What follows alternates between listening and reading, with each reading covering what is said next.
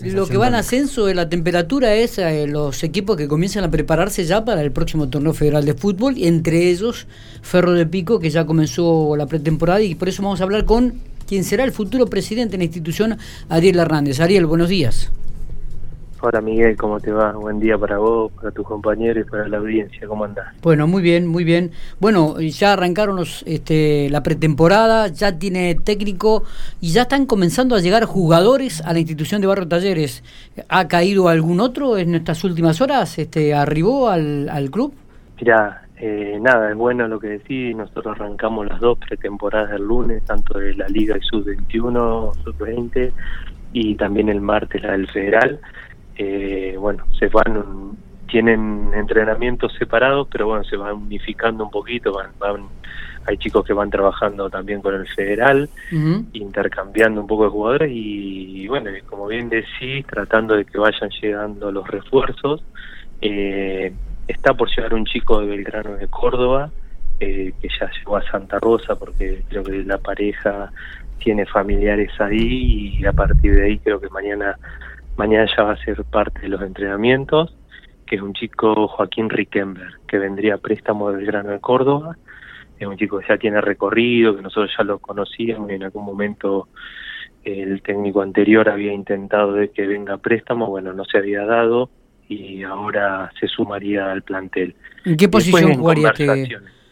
Es volante volante ofensivo, un mm, chico que es volante ofensivo te digo a medio, puedo llegar a equivocarme, pero no, creo que es volante ofensivo. Eh, pero bueno, después en conversaciones con un montón de chicos más que, que seguramente pueden llegar a sumarse la semana que viene. Está bien. Eh, las expectativas de Ferro, bueno, seguirán siendo las mejores pero este, el año pasado estaban en una situación realmente inmejorable como para pelear el ascenso. Lamentablemente el tema de la pandemia lo dejó afuera Ferro, no jugó la, la fase final y ahora arrancan con todo. ¿Cómo, está económicamente la institución Ariel? ¿Cómo, ¿Cómo, van a afrontar esta temporada 2021 que va a ser duro no solamente para Ferro, sino para muchas instituciones del interior del país? Sí, a ver, lo refleja muy bien, va a ser duro, va a ser, es un año de reconstrucción total, yo creo que lo hablamos con vos y con un montón de medios, que a veces lo que la pandemia destruía o destruyó no fue no solo el trabajo del año pasado, sino también el de siete años de, de, todo, de, de, de, casa, de departamento, de estructura. Ahora tuvimos que reconstruir un poco todo y estamos obligando a un montón de gente redoblando en fuerza los dirigentes, del club, porque se nos vino encima también el partido del domingo y, y, también que esté todo en condiciones para, para, bueno, para la presentación de Ferro en el torneo. Así que respecto a lo económico, tratar de juntar la mayor cantidad de recursos posibles con una con una reunión pendiente con el gobierno provincial por una cuestión de agenda que siempre nos atiende y nos va a dar lugar a charlar un poquito a ver cuál es el acompañamiento y a partir de ahí manejarnos de la misma manera, gastar solo lo que tenemos por presupuesto, mm. eh, sea lo más equilibrado posible y si tiene algún desequilibrio ir trabajando a la par para poder conseguirlo y bueno y seguir de la misma manera que estos siete años sin sin ningún problema en cuanto a deudas a inhibiciones de los jugadores no nos ha pasado nunca y bueno trataremos de seguir prolijos de, esa manera. Hay hay números algún número con respecto a lo que puede salir la, una temporada en el torneo federal este, han calculado han hecho algún cálculo ustedes Ariel todavía estamos en ese cerrando. Están, sacando números. Exacto, porque no se va a cerrar, yo creo, hasta hasta casi que empiece el torneo. Hoy por hoy el valor del kilómetro ha aumentado muchísimo, no tenemos todavía la certeza de, de cuántos viajes vamos a tener. Se estipula que si vamos por las dos zonas de 16 equipos, que es lo más probable, porque no se gasta muchísimo más que teniendo cuatro zonas y a veces el torneo es mucho más interesante y competitivo sin que no repitas tanto los equipos de la de, una zona de cuatro, de seis o de ocho. Claro, claro. Entonces, a partir de tener la zona y eso vamos a tener un parámetro, pero sí, hoy lo más lo más costoso, porque yo creo que cuando vienen a los, los jugadores saben que no vienen a hacer una diferencia, pero los viajes y los departamentos, las casas, vos tratás de que compartan y todo, pero a veces es muy difícil porque hay jugadores que ya están casados, con hijos, tienen familia, lo importante de ver esto de los recursos, que nosotros es lo que hablamos un poquito siempre con el municipio y con el gobierno provincial, es que cualquier recurso que vos le inyectes al, al torneo federal todos quedan en La Pampa, la mayoría.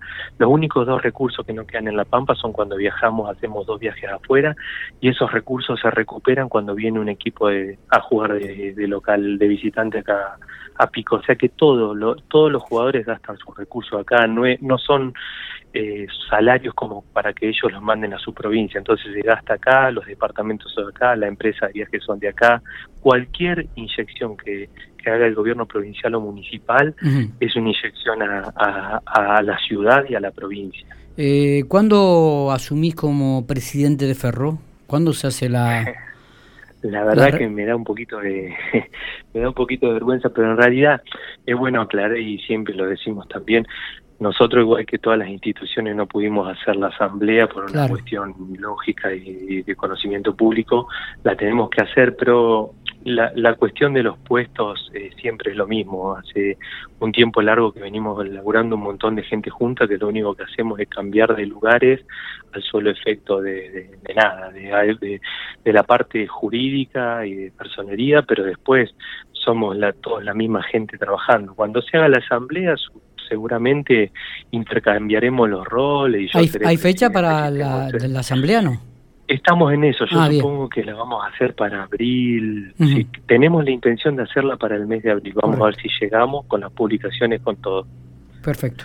Eh, no sé si hay algún otro detalle, Ariel, alguna otra cosita que No, no, no, que, que estamos, no, no, que por suerte el club, bueno, está volviendo los chicos a los clubes, así que nada, con la intención esa de que vuelvan a los clubes, de que vuelvan la escuela, de, poder volver un poco a la normalidad y aprender a vivir con este virus y después que nada, eh, tenemos un partido que es bueno, que nos eligieron para jugar una final del regional amateur, eligieron el Coloso y eso puede ser eh, nada, el inicio de que, de que Ferro pueda ser designado para algún partido importante de Copa Argentina, ya, ya es un lindo desafío, vamos a tratar de, de llegar y de presentar el mejor estadio posible para el evento del domingo. No va a ser fácil, pero estamos en eso trabajando para, para que, bueno, para sembrar y que el día de mañana tengamos otro tipo de eventos. La, la, verdad que sería fantástico poder tener algún partido de Copa Argentina aquí en la ciudad de General Pico, ¿no? Porque estamos viendo que hay muchos estadios que diría hasta son inferiores al de Ferro de Pico del Coloso y que ya han sido designados como sedes para algún partido de Copa Argentina.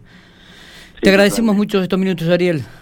No, gracias a ustedes, un abrazo. Abrazo grande, muy bien, Ariel Hernández hablando sobre la realidad de Ferro de Pico y la posibilidad este, que exista en algún momento la, este, algún partido que se juegue aquí de Copa Argentina, ¿no?